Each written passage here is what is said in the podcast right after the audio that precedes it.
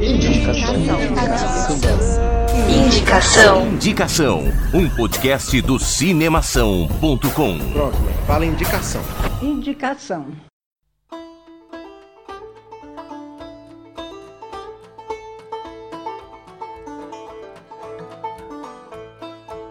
Estamos abrindo as portas para você, meu caro ouvinte. Hoje, um programa especial de documentários. Você gosta de documentários? Você assiste muitos documentários? Você fica empolgado como eu quando você vê bons documentários? É isso que a gente vai discutir hoje e temos aqui um convidado super especial. Mas antes, eu sou Guilherme Arinelli. Eu sou Bruno Pupo. E eu sou Alexandre Gonçalves. Temos hoje aqui um cross, é crossover Não Isso. sei, é, não sei o nome dessas crossover. coisas. Mas temos um convidado super especial. Tivemos que chamar o chefe para participar aqui do nosso.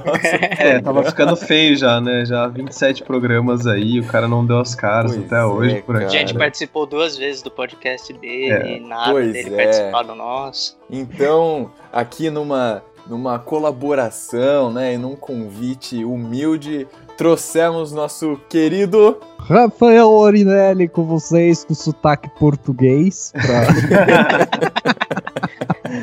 É o brasileiro estava ocupado, então a gente chamou o português mesmo. É.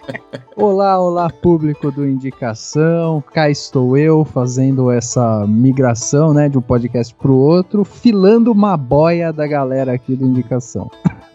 É isso aí. Legal, legal. Você acha, vocês acham que é, as pessoas que escutam indicação conhecem os, o podcast do Cinemação? É, cara, é. Não sei, viu? Tem gente que sim, tem gente que não. A gente lá no Cinemação a gente fala: Meu, vai lá no indicação, mandem seus comentários e tal. E é, é não sei, né? Assim, a casa é a mesma, né? o condomínio é o mesmo. Agora, às vezes, você não é. conhece o vizinho, né? É, às é, vezes então, depende é. muito do formato, né? Às vezes a pessoa gosta de um formato mais rápido, que nem o nosso tal, acaba não escutando um podcast mais longo que nem o do Cinemação. Mas eu acho que sim, viu? Eu acho que a maioria é, é o mesmo público, sim. É. Bem, deixe você, meu caro ouvinte, deixe o seu comentário, então, falando sobre isso. Falando se você conheceu primeiro Indicação e depois o Cinemação, ou se você conheceu primeiro o Cinemação, depois o Indicação, ou se você escuta os dois, ou se é a primeira vez que você está ouvindo o Indicação. Deixe o seu comentário lá no site do cinemação.com, ali embaixo do SoundCloud. Caso você já esteja no site, você já está vendo isso, mas se você não está, você pode entrar no site e embaixo da postagem, você tem que entrar na postagem lá do Indicação. Lá você tem acesso a todos os nossos programas do Indicação que saíram, que foram ao ar até hoje. Embaixo do SoundCloud você consegue ter uma área ali de comentários. Então deixe o seu comentário certo? Vá lá e, e discuta sobre esse assunto beleza? Além disso, você também pode ir no nosso Instagram e no nosso Twitter. Os dois eh, são pod, P-O-D, underline indicação.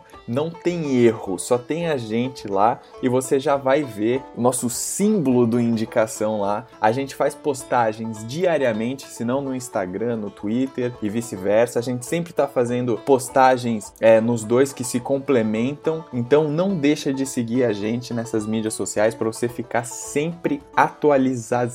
Atualizado. das notícias que nós trazemos para você, certo? Além disso, não se esqueça de escutar também, caso você não conheça, então escute, por favor, os podcasts do Cinemação. O Cinemação tem uma série de outras postagens de notícias de filme, críticas e outras coisas, então, por favor, também entre lá no site e veja, descubra esse universo dentro do cinema que a gente está criando e você também pode mandar um e-mail para indicação@cinemação.com. Lá você pode falar diretamente com a gente, você pode mandar uma carta de amor para o Bruno, assim como nos últimos programas em que a gente fez especial do Dia dos Namorados. Certo? Vamos ficar esperando pelo seu contato. Eu não vou comentar nada sobre isso. Oh, coitado. Você acha que seria realmente ruim você receber um e-mail de amor, cara? Não, o que eu acho ruim é meus amigos ficarem enchendo o saco com isso, sabe, coitados? Pô, a gente Poxa, quer, cara, a gente quer, quer ajudar, cara. A gente tá querendo te trazer pro universo dos namorados para podermos Nossa, sair que delícia. E, e, hostilidade. ainda mais, ainda mais agora no friozinho, Bruno. Nossa, é. realmente o frio está uma merda. então, bem, você tá dormindo assim, sozinho, assim, você não tem ninguém pra, pra, te esquentar à noite na cama. Viu só? Tá perdendo, tá perdendo. Ou não, né? Ou eu tenho uma cama inteira só pra mim, com vários cobertores. Bem, então vamos pro assunto que interessa. Pois é, né, pessoal? Vamos parar devagar. Neste 27 programa do Indicação, nós falaremos sobre documentários, beleza? Então serão quatro indicações de documentários para você que está começando nessa vida dos documentários, porque é uma vida, uma carreira dos documentários que você cria conforme você assiste os documentários, e para você também que gosta, assim como eu, gosta muito de documentários e já tem aí uma lista de 35 documentários que você ainda precisa assistir que você não sabe se você terá tempo suficiente de vida para poder fazer isso. Então, estaremos adicionando mais quatro documentários aí para você, para você conferir. Eu gostei do porque 35. Porque é um número tão ah, específico.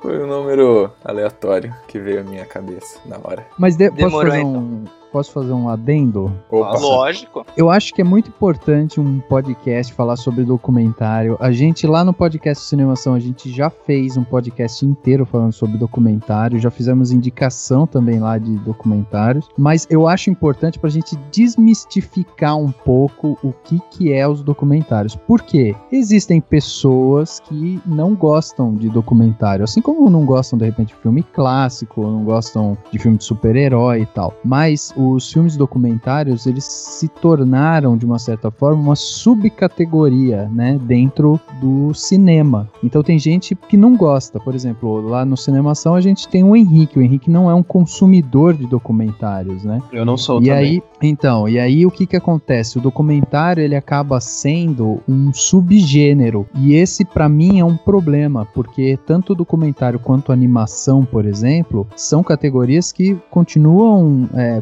fortes que precisam ser olhadas com mais carinho. E eu acho que o, um dos problemas disso é quando você vai assistir ao Oscar, por exemplo, e você tem uma categoria chamada melhor documentário, uma outra categoria chamada melhor animação, e essas duas categorias nunca indicam filmes para melhor filme, por exemplo. Por que, que um hum, é documentário é não pode ser com, concorrer a melhor filme? Ou por que, que uma uhum. animação não pode concorrer a melhor filme? Então eu acho importante isso, até porque os documentários eles são muito muito mais humanos, eles trazem uma linguagem muito mais próxima do, de quem está consumindo, né? Quem está vendo aquela produção audiovisual. E eu acho que eles têm, eles trabalham também com a narrativa, trabalham com personagens, trabalham com tudo isso. Tem gente que reclama, e aí eu queria até saber a opinião de vocês, né? É que dizem que um dos problemas do documentário é que ele muitas vezes é tendencioso. Só que eu acho que qualquer filme é tendencioso, entendeu? Sim, é. Com certeza. É, é que eu acho. Eu, eu não sei, eu, eu acho que o formato do documentário de não ser aquele padrãozinho que as pessoas estão acostumadas, sabe? É, eu acho que entra no mesmo, no mesmo problema de filme internacional, por exemplo, que tem um prêmio separado no, no Oscar, por exemplo, para filmes internacionais, entendeu? Porque, meu, o filme internacional pode ser mil vezes melhor do que o filme que ganhou o Oscar, entendeu? Só que ele entra em outra categoria porque ele não é vindo daquela indústria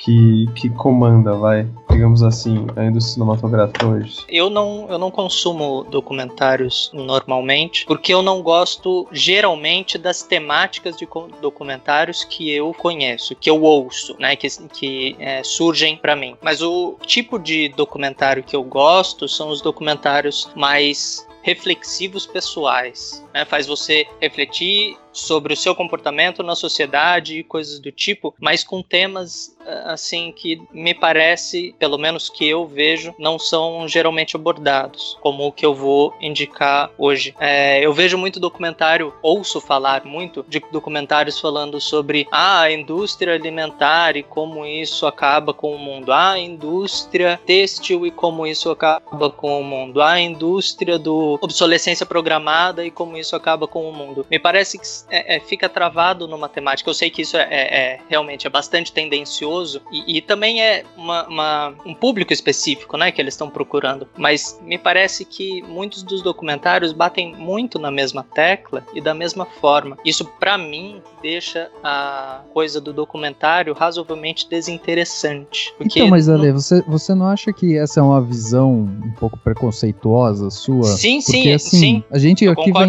indicar quatro filmes que são totalmente distintos e, e assim, e, e talvez você falar sobre a indústria, tudo bem, se- seja ainda assim mais um subgênero dentro do gênero documentários. Mas é a mesma coisa que falar, ah, eu não gosto de filme de ação porque toda hora sai filme de super-herói. Tá, mas tem um monte de outros filmes de ação, entendeu? Sim, sim, eu concordo com você. É, é bastante preconceituoso de minha parte assumir que a maior parte dos documentários vão ser nessa, nessa temática. Mas é, é aquela coisa de que você critica aquilo que se apresenta a você. O que eu vejo mais como documentários, como notícias e propagandas de documentários, ou pessoas falando sobre documentários, é essa temática. E daí eu não costumo assistir. Mas daí quando eu sou apresentado a documentários com temáticas diferentes, eu me interesso e eu vou atrás, como são os alguns dos documentários que a gente vai falar hoje. Então vamos lá, Lê. Fiquei, fiquei curioso aqui pra, pra saber então qual é o documentário que você vai trazer, cara. Cara, o documentário que eu vou trazer é um. Eu ainda não assisti, porque ele saiu apenas em três cinemas no Brasil. Ele saiu em São Paulo, no Rio de Janeiro e em Salvador, nos cinemas do Itaú. Por isso que eu não pude assistir. É, ele saiu no dia 2 de junho e chama Brasil DNA África. Olha lá o negro, olha o negro se há, lá o negro, olha o negro se há, se nega valente, olha o negro se há, ouvo dizer a meu senhor que a manteiga derramou, a manteiga do patrão bateu na água, desarmou. Foram milhões o número de escravizados importados para o Brasil ao longo de mais de três séculos consecutivos. Ao serem eh, embarcados na África para as colônias, os negros eram obrigados no embarque a dar um número, uma dezena de voltas em torno de uma árvore, repetindo em cada uma dessas voltas que ali ele esquecia seu nome, seus santos, sua cultura. Então aí depois eles eram embarcados recebendo já o batismo de um nome português. É um documentário dividido em cinco partes e cada parte conta a história de uma pessoa em particular, mas todas essas pessoas têm a coisa em comum da ascendência africana e esse interesse por, putz, quem são os meus ancestrais, de onde veio o meu povo, da onde vieram os meus ancestrais, de que povo, de que região da África eles foram retirados e escravizados, como que eu vim a me tornar hoje uma afro ou um afrodescendente. Eu achei muito interessante essa, essa perspectiva porque eu gosto muito dessa coisa das origens das pessoas e principalmente dos afrodescendentes, porque meu África, um- numa região do, do Camarões, do país do Camarões, tem praticamente 257 tribos diferentes. Tô, tô chutando um número, mas é, eu lembro que era 200 e alguma coisa, eu não lembro o número exato. Meu, são 250 e alguma coisa, tribos diferentes vivendo numa mesma região e são tribos com dialetos diferentes, costumes diferentes, uma cultura completamente diferente uma da outra. E eu acho isso muito interessante. E essas pessoas não foram só cinco pessoas que participaram. Na verdade, isso é um projeto que é bancado por uma empresa norte-americana, a African Ancestry, que tem base em Washington, eles têm um banco de dados de marcadores genéticos de 220 tribos é, africanas, ou algum número assim absurdo. E eles, 150 afrodescendentes, para descobrir de que região da África eles vieram, a que povo eles, a que tribo eles pertenciam. E esse documentário foca em cinco pessoas. Só como um adendo, pessoas que participaram, que fizeram parte desse projeto, foram pessoas desconhecidas ao, no meio da rua rua e pessoas famosas como a atriz Zé Mota, o Martinho da Vila, o presidente do Olodum, o João Jorge, o músico Naná Vasconcelos. Então, pessoas que são engajadas nessa coisa de ser africano, de ser afrodescendente e que assumem essa cultura como parte de si com orgulho, não,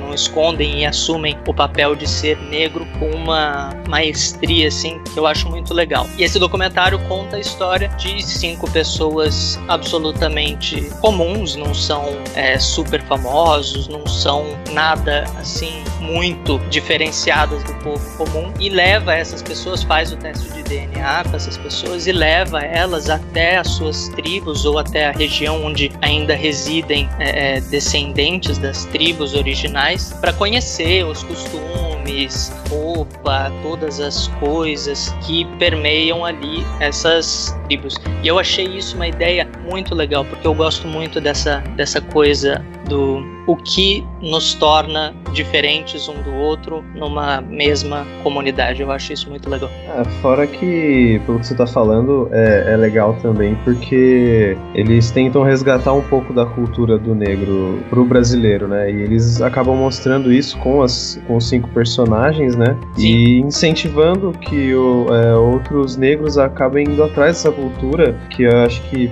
pro, nossa, pelo nosso contexto histórico e social que a gente vive hoje acaba sendo esquecido, né? E em Sim. muitas partes, é, embora a gente tenha muita coisa da cultura negra aqui no Brasil, a gente ainda é, luta contra elas por causa desse preconceito que a gente tem instaurado até hoje, né? Sim, e eu acho muito legal porque é, eles pegaram cinco pessoas que são absolutamente engajadas nessa coisa da identidade negra que eu falei. São, é uma consultora de moda que é, faz todas as suas artes, todos os seus desenhos e toda a, a seu estilo baseado na nos ancestrais negros, nas roupas tradicionais e tudo mais. Tem um músico que faz toda essa homenagem à música negra, à batida negra africana. Eu achei isso muito legal. É um filme, é um documentário que eu tô muito, muito afim de assistir. Tem uma coisa interessante desse documentário que eu acho legal a gente pensar, que é o seguinte, é ele é uma série documental, né?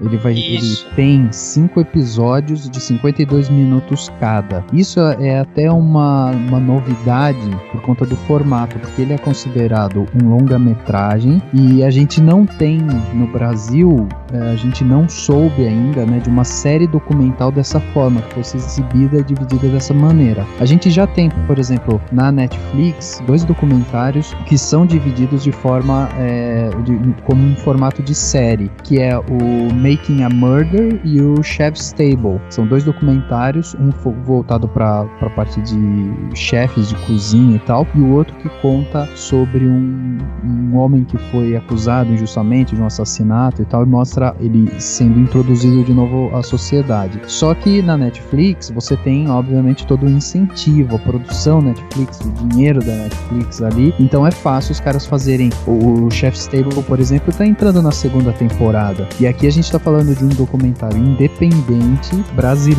que foca em entrevistar essas pessoas. Eles têm como projeto descobrir a origem de mais de 150 brasileiros aqui. O, o diretor é o Carlos Alberto Júnior, né, que é um jornalista que está chegando nessa com esse projeto agora. E é interessante a gente observar esse formato, porque também, além do projeto ser um projeto inovador, a gente também está vendo um formato diferente. Sim. Sabe, Rafa, eu tava pensando agora, é, aquela pergunta que você fez no início do podcast, e eu penso, será que às vezes o, a gente não tem um certo preconceito com documentários porque é, grandes emissoras, grandes canais, como vai, Story Channel, Discovery Channel, acabam investindo uma grana pesada pra fazer documentários que, tipo, não acrescentam nada a ninguém, tipo, sereias São ou dragão. Bosta, né? Ou então a semana do tubarão, sabe? Não, e são e é uma grana pesada que os caras muito, investem. Muito é, mal feitos, cara. Exatamente. E os caras investem uma grana em, em, é, é, em, divulgação desses documentários e a galera fica sabendo desses, entendeu? Às vezes isso pode tirar um pouco da credibilidade dos documentários hoje, não colocando eles num patamar de filme, vai, digamos assim. É, mas aí eu acho que não é nem problema dos documentários, viu, Bruno? Eu acho que o problema é porque a gente não tem uma indústria cinematográfica que, que injeta dinheiro no, nas produções audiovisuais, ah, entendeu? Ah, sim, sim. Aí o que que acontece? A gente tem é, produções aqui no Brasil, tanto de longas. Meu, o Brasil produz longa-metragem a rodo e a gente tem acesso a esse tipo de filme de uma forma muito sim. restrita, porque o grande gargalo é justamente a distribuição. Então eu acho que o problema não é nem é, a, a você fazer essa comparação com grandes canais e tal. O problema é que a gente ainda é muito imaturo na parte de, de distribuição e produção, entendeu? Vamos supor, eu fui numa entrevista, só, só pra dar um exemplo, eu fui numa entrevista de um filme nacional, de uma produtora pequena, e os caras fizeram lá a exibição do filme e tal, né? Mostraram lá o uhum. filme, e aí tinha os atores, tinha o, o cara que era ator, era diretor e era roteirista, ele era tudo no filme, tava lá. E aí o, um, alguém levantou a mão e falou assim: Cara, se você pudesse, olhando agora que a sua obra tá pronta, você tá exibindo, não sei o que, se você pudesse ter dinheiro infinito, o que, que você faria de diferente em relação à obra que você fez? Ele falou: Olha, a única coisa que eu faria diferente era pegar essa grana e investir em divulgação, porque assim, a gente fez uma produção bem feita feita com dinheiro curto, só que agora eu preciso tentar distribuir esse filme, entendeu? Então a preocupação dele era essa, era como que eu vou entregar agora o meu produto para aquele consumidor final ali ver, entendeu? Sim. E aí é, eu acho que o problema tá mais aí do que propriamente na, na, na qualidade ou tipo por ser documentário ou não, entendeu? Entendi, legal. Bom, é, acho que sou eu, Alex já terminou de explicar o seu, tudo. Sim, sim. Fechou, sim, então. Bom, gente, o documentário que eu tenho para indicar para vocês hoje é o Lixo Extraordinário. Sou Vicky, prazer. Eu queria fazer retrato dos catadores e o dinheiro todo da venda das fotografias iria reverter para fazer alguma coisa mudar aqui.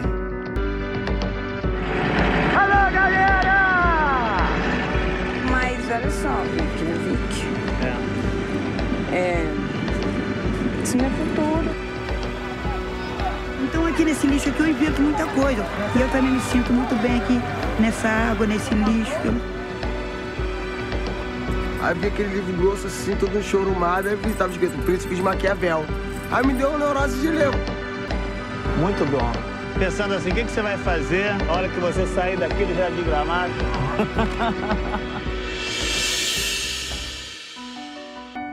O momento onde uma coisa se transforma em outra é o momento mais bonito.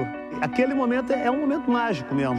Bom, Lixo Extraordinário é um documentário de 2010. Ele é dirigido por Lucy Walker. Eu não achei uh, nada que eu conhecia, pelo menos, que ela tenha, tenha dirigido também. Mas o foco principal aqui é o artista Vicky Muniz, que seria a estrela, né, desse, desse documentário. A história do documentário, ela, ela conta um pouco de como foi a experiência do Vicky Muniz ao trabalhar num lixão que é, acho que se não me engano, se não é o maior, é um dos maiores aterros controlados do mundo, que fica no Jardim Gramacho, que é um bairro periférico lá de Duque de Caxias, em, no Rio de Janeiro. Ele ficou dois anos trabalhando com, com os catadores de lixo daquele aterro sanitário. Com o que ele conseguia, né? Ele tirava as fotos do pessoal trabalhando e depois ele montava um, uma arte mesmo, né? Uma obra de arte em, em cima daquela foto com o que eles catavam no lixo, entendeu? Porque o que sempre foi uma marca desse Vicky Muniz foi trabalhar com coisas inusitadas para fazer as obras de arte. Então ele fazia com comida. A maior parte das obras de arte que fizeram mais sucesso dele foram com comida. Inclusive eu fui pesquisar depois algumas que não apareceram no filme e, e são bem impressionantes as coisas que o cara faz. É, detalhe que ele é brasileiro, né? É, sim, ele é brasileiro, mora nos Estados Unidos, inclusive foi, é, foi de uma família pobre. Devido a um acidente, ele acabou ganhando uma grana e foi para os Estados Unidos, né? E esse documentário, cara, cara, era pra ser um documentário da vida dele, não desse trabalho que ele fez. O problema é que esse trabalho que ele fez foi tão bom que, que acabou ocupando o documentário da vida dele.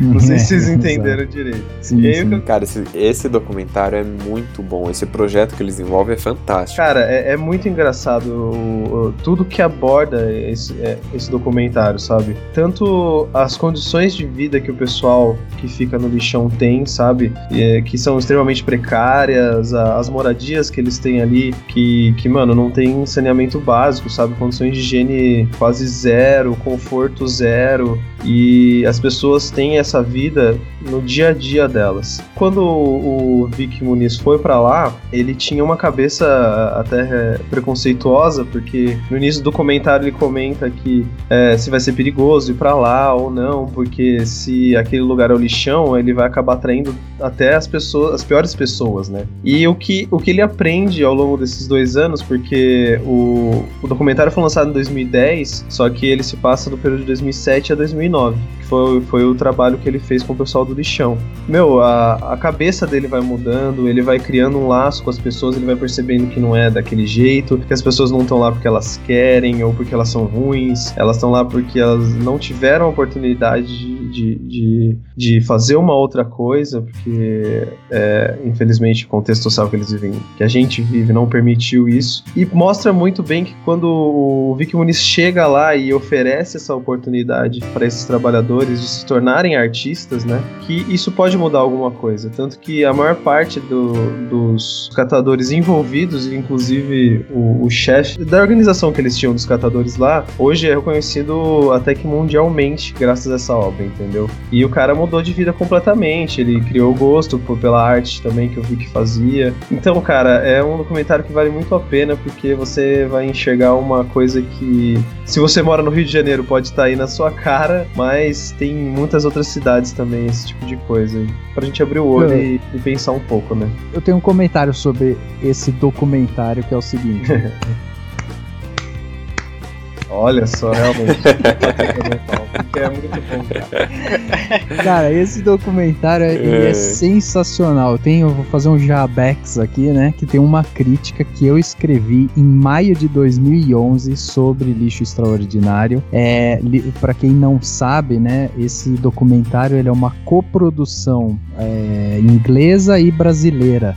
É, ele é co-dirigido pelo João Jardim, que fez recentemente foi diretor daquele filme Getúlio, que conta a história do Getúlio Vargas, né? E para mim, o Lixo Extraordinário ele foi o maior injustiçado, porque ele concorreu ao Oscar de melhor documentário em 2011 e perdeu por um documentário norte-americano chamado Waiting for Superman. E o Waiting for Superman conta a história é, basicamente de uma da, da espera das crianças para entrar na escola pública. E aí eles contam essa história como que é essa espera lá e tal. Agora eu assisti os dois e para mim essa foi a maior injustiça do Oscar de 2011 e a partir daquele momento eu tirei totalmente o crédito do Oscar, entendeu? Porque Lixo Extraordinário é sensível, ele é direto e ele mostra uma realidade da forma mais pura e, e o que é, para mim é o que melhor expõe o que é ser o documentário, né? Você levar uhum. essa visão cinematográfica para qualquer área, entendeu?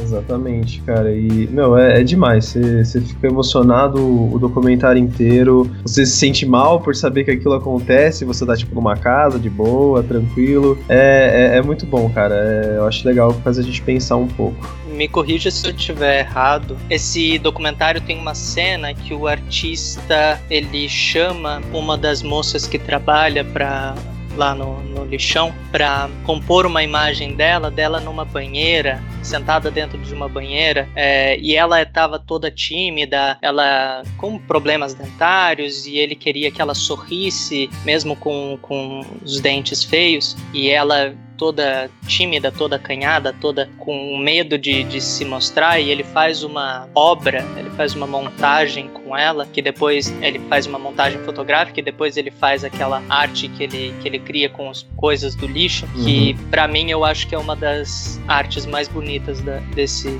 desse documentário. Eu não me lembro direito. Não, meu, é, eu assisti é, faz muito é, tempo. Mas eu acho que você tá, você tá confundindo duas imagens ali, porque essa mulher, na verdade, ela não tá dentro da banheira. Dentro da banheira é um cara cara. Um, é, um dentro cara da banheira. Isso, é um é cara justamente... dentro da banheira, verdade. É, um essa cara... mulher, ela não, ela tá em pé, mas ela existe mesmo. É, não, eu tava com medo de confundir duas cenas mesmo. Porque, se eu não me engano, desse cara na banheira é uma das imagens principais do. É a capa, é a capa. É, a capa, né? É justamente é. o cara que eu falei que se deu bem. É o é, Tião então Santos. Eu tava, eu tava confundindo um pouco. Mas a dessa mulher, eu acho que a, toda a. mostrando como ele vai conversando com ela e convencendo ela, mesmo com o problema dentário, a sorrir e aparecer ali, e convencendo ela que vai ficar bonito. Sim. É, eu achei isso muito, muito, como o Rafa falou, muito sutil, muito delicado e muito bonito, muito forte Sim, tempo. com certeza. É o que o filme faz, né? Ele, ele mostra pra gente esse lado que a gente não conhece. Mas essa é a minha indicação, gente. Vale muito, muito a pena mesmo. E depois que você assistir o filme, dá uma pesquisada aí no, no trabalho do Vicky Muniz que vale a pena, cara. É um trabalho artístico muito bom mesmo. É isso. Bom, chegou a minha vez então, né, de trazer um documentário. Como vocês já perceberam, eu sou um entusiasta de documentários, né? Então para mim foi uma tarefa muito complicada ter que arranjar um para falar. Somos dois, Rafa. Somos dois. Aê! É, pois é. Time! Pois é. E aí, o que, que aconteceu? O meu critério foi o seguinte: eu fui pelo mais recente que eu vi, entendeu? Que mais, lógico, né? Que mais me chamou a atenção e tal. E aí eu vou trazer para vocês aqui Winter on Fire. European Union leaders and Ukraine have failed to sign an historic free trade deal after a last-minute U-turn from Kiev. Вы сказали, вроде бы как бы работали в этом направлении. Мы тут, щоб до вас еще Украина, это дійсно Европа. Когда уже начали собираться студенты, стало понятно, что это уже, что, что здесь что-то будет происходить.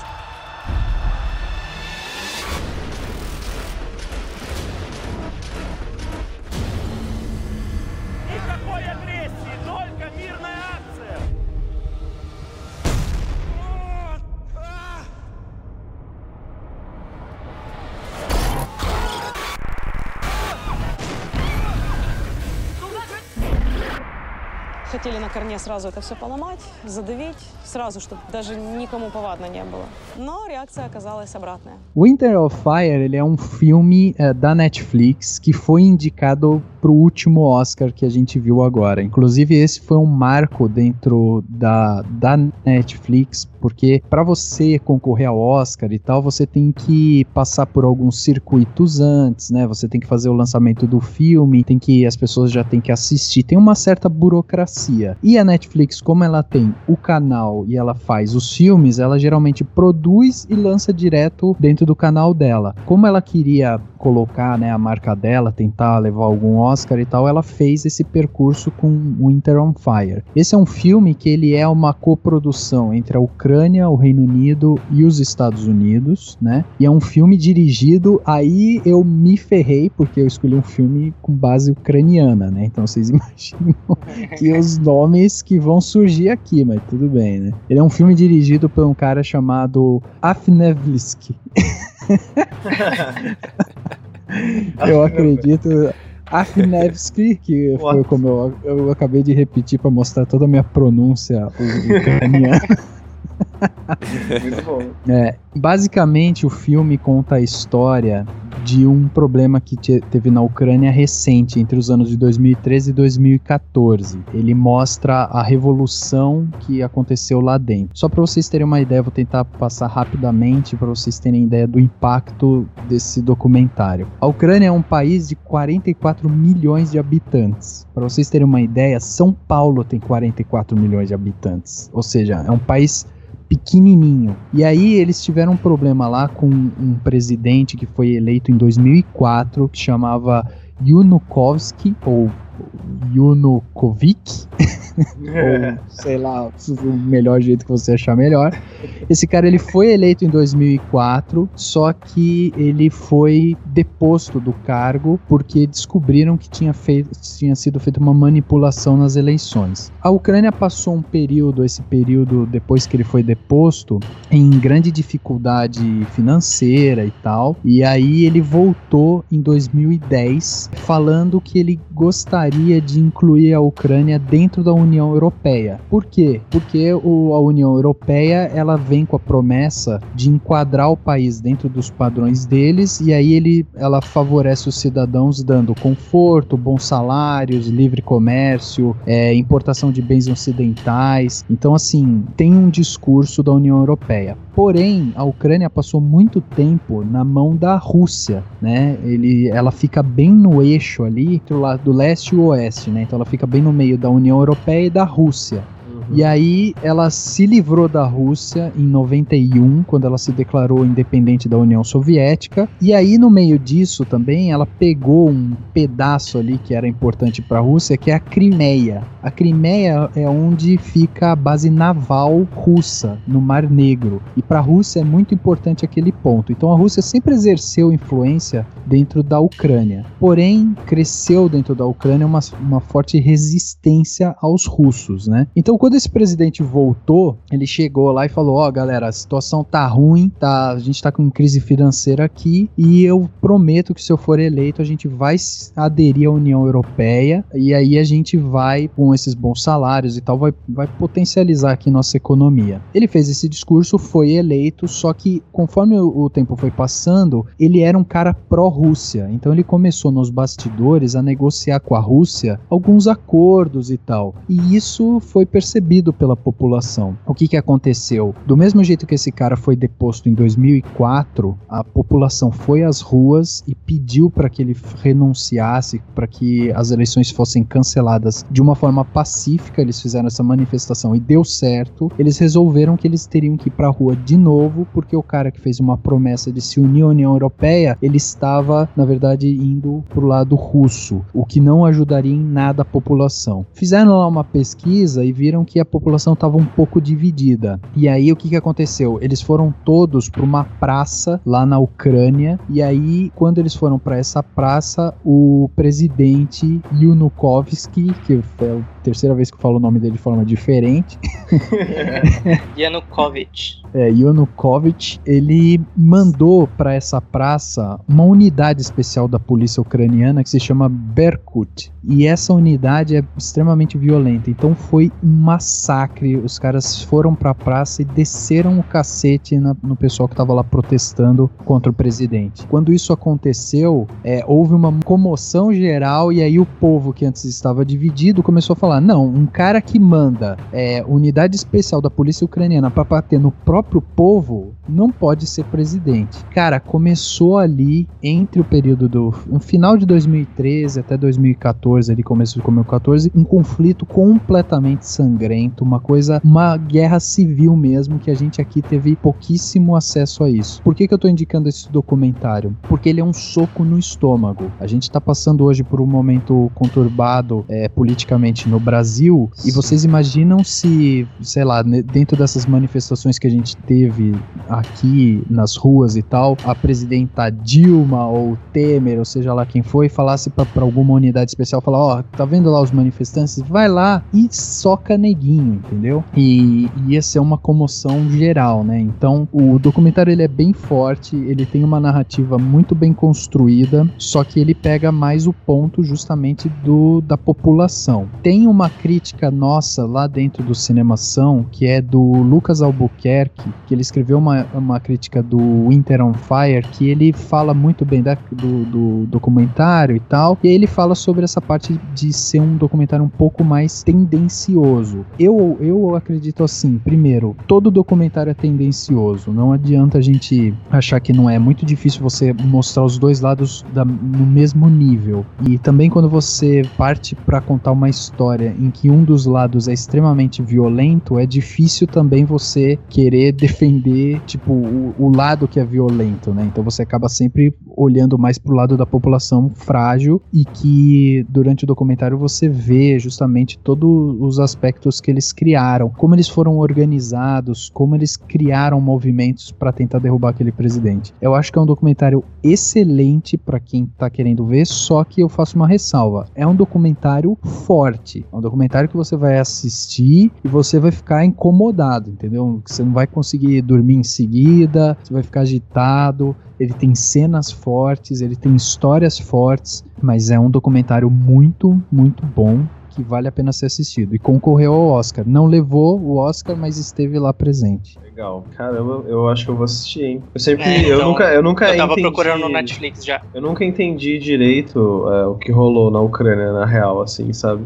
E às vezes é bom, o documentário é bom pra isso também, né? Pra, te informar de alguma coisa, pra te dar uma base relacionada a algum assunto. É isso, é isso o que eu mais gosto dos, dos documentários mesmo, porque você acaba aprendendo muito, né? Você tem uma. Assim, é claro, sempre é tendencioso, mas é, essa nem é uma questão que, que me incomoda muito, assim, para falar a verdade. Eu vou é, justamente para entender qual é o ponto de vista daquele diretor, né? Daquele documentário, daquela história e tal, e, e conseguir me informar um pouco mais sobre aquele assunto. O Rafa, agora, só de contar um pouco sobre esse documentário, ele já deu uma aula pra gente aqui, basicamente, do que, que aconteceu lá. Porque também, para mim, é um conflito que eu nunca entendi direito. É, Então, e esse- essa eu acho que é a parte mais bacana dos documentários. Esse eu acho que é um problema do documentário, assim. Eu não, é, eu não colocaria ele, por exemplo, se fosse dar uma nota pra ele, eu daria nota 4 pra ele, entendeu? Porque assim,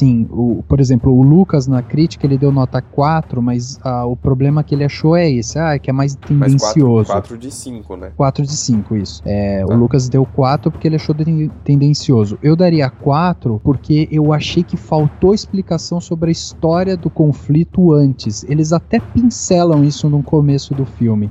Eles explicam mais ou menos. Mas, por exemplo, eles falam assim: ah, a Ucrânia precisa, queria entrar na União Europeia. Mas por quê? Ninguém fala por quê, entendeu? Ninguém chega lá e fala: não, olha, eles querem entrar porque aconteceu isso, porque a União Europeia oferecia isso. Eles não, não têm essa parte tão didática. Então, você que está escutando a indicação, agora você teve essa informação, você vai poder ver o documentário muito mais completo, vai ter uma experiência muito mais rica, entendeu? Olha lá. Olha as dicas de um.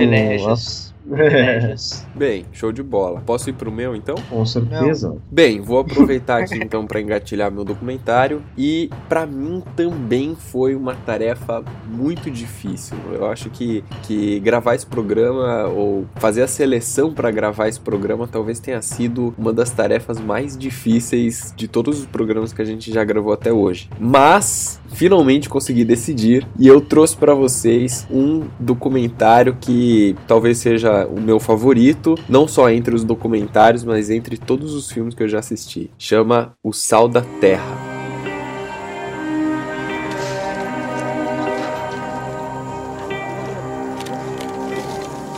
A photographer is literally somebody drawing with light. a man writing and rewriting the world with lights and shadows. Quand j'arrivais au bord de cet immense trou, j'ai senti dérouler devant moi, quelques fractions de secondes, l'histoire de l'humanité, l'histoire des constructions de pyramides, la tour de Babel, les mines du roi Salomon. Little did I know that I was going to discover much more than just a photographer.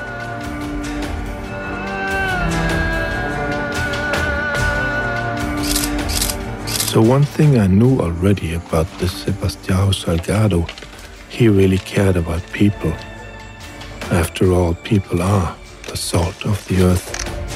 Bem, vamos lá. Vou, vou abrir um parênteses aqui já e já me auto-intitular aqui fã do Sebastião Salgado. Esse filme é um filme de 2015 e ele conta a história é, dos projetos né, do Sebastião Salgado, um pouco da vida pessoal dele também, mas principalmente da vida profissional dele. Ele é um filme Brasil-França, né? Não Brasil-Inglaterra, mas é um filme Uhum. Brasil-França. Então ele tem é, uma parte que é em francês e algumas partes que são em português, que são é, entrevistas com alguns familiares dele, ou até alguns trechos que o Sebastião fala em português. Ele foi dirigido por Wim Wenders e Juliano Ribeiro Salgado, que é o filho do Sebastião Salgado. Então, o Sebastião Salgado é um fotógrafo brasileiro, é bastante famoso e bastante reconhecido internacionalmente. Caso você nunca Um tenha dos melhores fotógrafos do mundo. um dos melhores fotógrafos do mundo, sem dúvida. Então, mas caso você não tenha é, nunca ouvido falar dele, eu sugiro que você assista o documentário, claro, mas tem uma entrevista do Drauzio Varela no YouTube que ele fez com o Sebastião Salgado, uma boa base assim, e você entende bem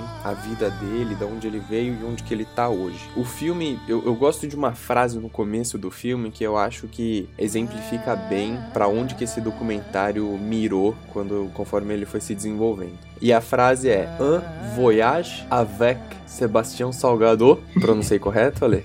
É, o Salgado não precisava colocar em. Não, não precisa de Salgador? Não. é o sobrenome, não vou falar Guilherme Arinelli. Bruno Arinelli? Sim. É... Ou seja, uma viagem com Sebastião Salgado. E esse filme é basicamente isso. Né? Ele começa é, falando de um projeto que o Sebastião Salgado desenvolveu na Serra Pelada, na época em que é, ainda existiam cerca de. Quando ele estava lá, existiam cerca de 50 mil pessoas lá cavando, tentando achar ouro. E foi um projeto belíssimo que ele fez, um projeto fotográfico. E o documentário começa com esse projeto. Depois ele conta um pouco da vida do Sebastião Salgado, que ele nasceu lá em Aimorés, divisa é, de Minas Gerais com o Espírito Santo, uma região que foi foi uma região muito reconhecida pelo minério que exportava para o mundo inteiro. E só para vocês entenderem, não sei o quão próximo vocês são do, do Sebastião Salgado, do, da parte profissional dele, mas o, o Sebastião Salgado ele basicamente trabalha por projetos, né? Então cada projeto dele tem entre 6 e 8 anos, assim, mais ou menos, né? Então são projetos bem longos. Então, alguns dos projetos que vão passando pelo documentário, você vai, vai ouvindo depoimento dele, o depoimento das pessoas que estavam com ele desenvolvendo aqueles projetos. Então a gente tem, por exemplo, um projeto belíssimo que ele desenvolveu na década de 70, que chama Outras Américas. Foi um dos primeiros projetos que ele desenvolveu. Ele desenvolveu um outro projeto que chama Trabalhadores, desenvolveu um outro projeto que chama Êxodos, desenvolveu desenvolveu agora um último projeto que chama Gênesis, em que ele foi é, fotografando e buscando lugares na Terra em que o homem ainda esteve poucas vezes ou que ainda não esteve. O, o Sebastião Salgado é uma pessoa extremamente sensível, o documentário é extremamente sensível, ele é de uma delicadeza inacreditável, assim, o modo como o documentário vai se desenvolvendo. Assim, é, eu acho que é quase inevitável você assistir assistir o documentário e depois é, não ir procurar mais coisas do Sebastião Salgado, procurar mais trabalhos e mais projetos dele. Ele tem uma série de entrevistas na internet, enfim, ele é um profissional bastante reconhecido. E é isso, e esse documentário ele junta é, algumas das coisas que eu mais gosto, que é a arte, né, da fotografia do Sebastião Salgado. Ele junta um, o formato de, de documentário, que é uma coisa que eu acho que às vezes incomoda bastante as pessoas, mas é uma das coisas que eu mais gosto, essa, é, esse formato de das pessoas, de entrevistas e, e, de você quase ir a campo junto com os diretores, né? E investigando aquele campo ali, desenvolvendo aquela história. O Sebastião Salgado, ele é uma personalidade fenomenal, ainda tá vivo tal, né? E é, ainda não sei por quanto tempo, mas é um patrimônio brasileiro ele, né? E é isso. Eu super recomendo. Se não for o, o meu documentário favorito, com certeza tá entre os três melhores. Acho que tem uma coisa, Gui, que não sei se você concorda, mas é, quando você vê um documentário que vai retratar a vida da pessoa, você pode levar essa narrativa para dois lados. Ou você vai simplesmente colher fatos históricos sobre ela e vai realmente fazer como se fosse um booking dela ali, né? Você vai tentar mostrar um recorte da vida dela e tal. Ou você pode ir para um lado que você percebe que a mão do diretor ele, ele tem muito mais uma admiração por aquela personalidade. Eu acho que é esse que é o. Ah, sem dúvida. Esse que é o gran, é. a grande diferencial desse documentário, porque você percebe que o Will Wenders ele se apresenta como um admirador do Salgado uhum. e o filho também ele tem uma coisa muito mais discreta, porque o Sebastião Salgado já é uma figura, ele já é uma grande figura, né, como artista, como ser humano e tal. Então você não precisa ficar inserindo mais coisas, você só precisa que as pessoas falem sobre ele, que se apresentem, né, para o que, que como ele tocou elas ali. E aí tem a outra coisa também que eu ia falar, que daí sem dar spoiler, obviamente, né, mas a, a solução da, da cena final, né, com a floresta, é é belíssima. Sim, sim, é. É, quem conhece um pouco da história dele já, já entende onde que, que isso vai chegar, né? Mas é isso, assim, e, e, e tem um, um, trecho do filme que eu acho muito bacana também, que é quando o filho dele, o Juliano, começa a narrar, né? Porque você tem essa parte de, de narrativa dos dois diretores, que ele narra é, a primeira vez em que o Sebastião Salgado chamou ele para participar de um projeto, né? De uma viagem que ele ia fazer, em que ele ia ia ficar alguns meses isolado e tal. Se eu não me engano, foi pro projeto Gênesis. E ele chamou o Juliano para ir junto. E o Juliano narra falando que foi uma oportunidade que ele aceitou é, logo de cara, né? Porque ele queria conhecer melhor aquele homem que ele admirava tanto, né? Ele queria conhecer um outro lado que não era o pai dele, mas que era aquele profissional, aquele fotógrafo é, reconhecido e tudo mais. Então isso é muito interessante, assim, o filho narra narrando essa história do pai e, e dá quase uma sensação de que você tá descobrindo a história do Sebastião Salgado junto com ele, que é uma pessoa tão próxima dele, né? Mas é isso, assim, é um documentário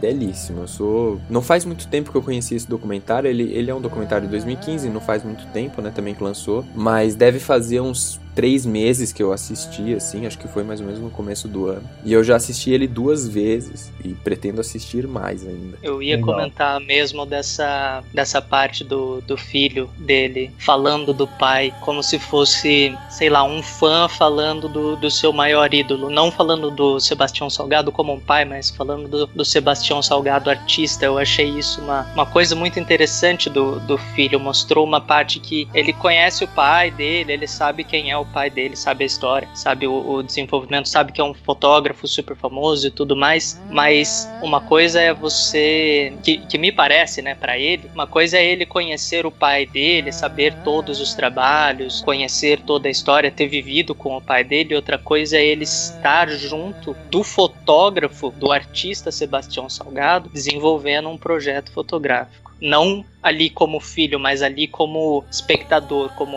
é, é. ajudante, é sei lá, qualquer coisa para ajudar o fotógrafo Sebastião Salgado. Eu achei isso muito legal do filme. Concordo, é isso mesmo. Eu, eu gosto, eu gosto muito, eu já conhecia o, o Sebastião Salgado porque eu sou um fã de fotografia. Vocês dois me conhecem, vocês sabem. É, eu sou um fã de fotografia e eu gosto muito, muito mesmo da, do estilo de fotografia do Sebastião Salgado. Como, como vocês dois falaram, como você e o Rafa falaram, o Sebastião ele é uma pessoa muito doce, muito sentimental sentimental, ele, ele passa toda uma candura no, no ser dele, nas entrevistas e tudo mais. E na fotografia, é, eu tava lembrando do, do projeto Êxodos dele. Putas, todas as fotos são super impactantes, são pesadas, mostram uma situação de, de pobreza, de carência de atenção, de, de necessidades básicas de, de civilização, mas todas as fotos você vê elas são todas em preto e branco. O Sebastião Salgado fotógrafo a princípio é em preto e branco, mas você vê que todas elas são em preto e branco, mas parece que tem uma, uma explosão, tem uma explosão de cores na foto, querendo abraçar todas essas pessoas, todas essas cenas com uma, com uma doçura, com, uma, com um sentimento muito, muito bonito. Eu gosto muito dele. Eu ia indicar esse, esse documentário, mas daí eu, eu achei esse Brasil DNA África, que eu achei bastante interessante, achei que valia a pena pena indicar. É, e eu fiquei feliz que você não indicou ele, porque daí eu podia indicar. É isso aí. Bem, galera, depois de quatro excelentes indicações, depois de um papo é, mais longo do que o, o normal do nossa indicação, eu tenho certeza que você ficou muito satisfeito em, em anotar essas dicas, em discutir, ouvir a discussão aqui desses pontos, trouxeram uma reflexão pra gente sobre essas produções de documentário, sobre a produção cinematográfica de uma maneira geral. Bem, vamos fazer a nossa tradicional recapitulação só para o pessoal terminar de anotar no caderninho. Então, Ale, qual foi o documentário que você indicou, cara? Brasil DNA África. Brasil DNA África. Brunão? Lixo Extraordinário. Maravilha. Rafa? Winter on Fire. E eu indiquei o maravilhoso documentário O Sal da Terra. Rafa, queria agradecer imensamente a sua participação aqui. Foi a primeira vez que, que você veio, mas assim, já fazia tempo que a gente estava tentando pensar num programa que a gente ia conseguir te encaixar e que você ia curtir participar também. Então valeu de verdade pela sua participação e espero aí que você volte mais vezes. Faremos ainda outros convites a você. E muito obrigado, obrigado pelo convite, muito obrigado por pela oportunidade de falar sobre documentários. Espero que depois desse programa algumas pessoas que nos escutam tenham quebrado um pouco, né, aquele paradigma sobre documentários e que se sintam compelidas a assistir mais documentários. Eu espero que o Alê seja mais sensível com os documentários também. tentarei, tentarei. E em breve estaremos juntos, com certeza. Se não aqui, ali na casa do vizinho, no podcast Cinemação. Valeu, galera. Opa, Valeu, com certeza. Rafa. É isso aí. Gente, então, muito obrigado. O Indicação fica por aqui. Aproveita as dicas, cara. Tira o resto dessa semana e assiste os quatro documentários. Você não vai se arrepender. Depois a gente espera o seu comentário lá no site e lá no Twitter e no Instagram. Valeu, muito obrigado e até mais. Falou, galera. Falou, pessoal. Até mais.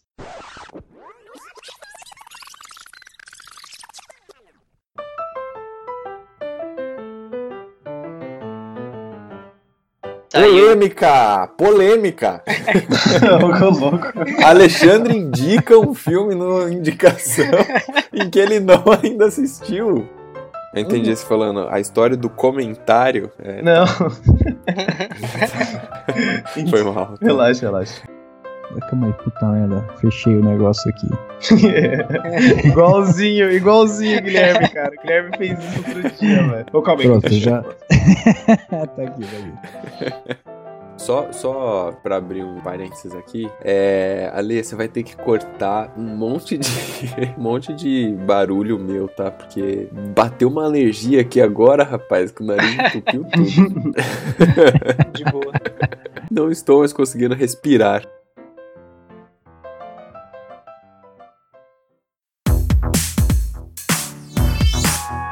Podcast foi editado pela Isso Aí Design. Tudo isso é forma com função. É design estratégico. É isso aí.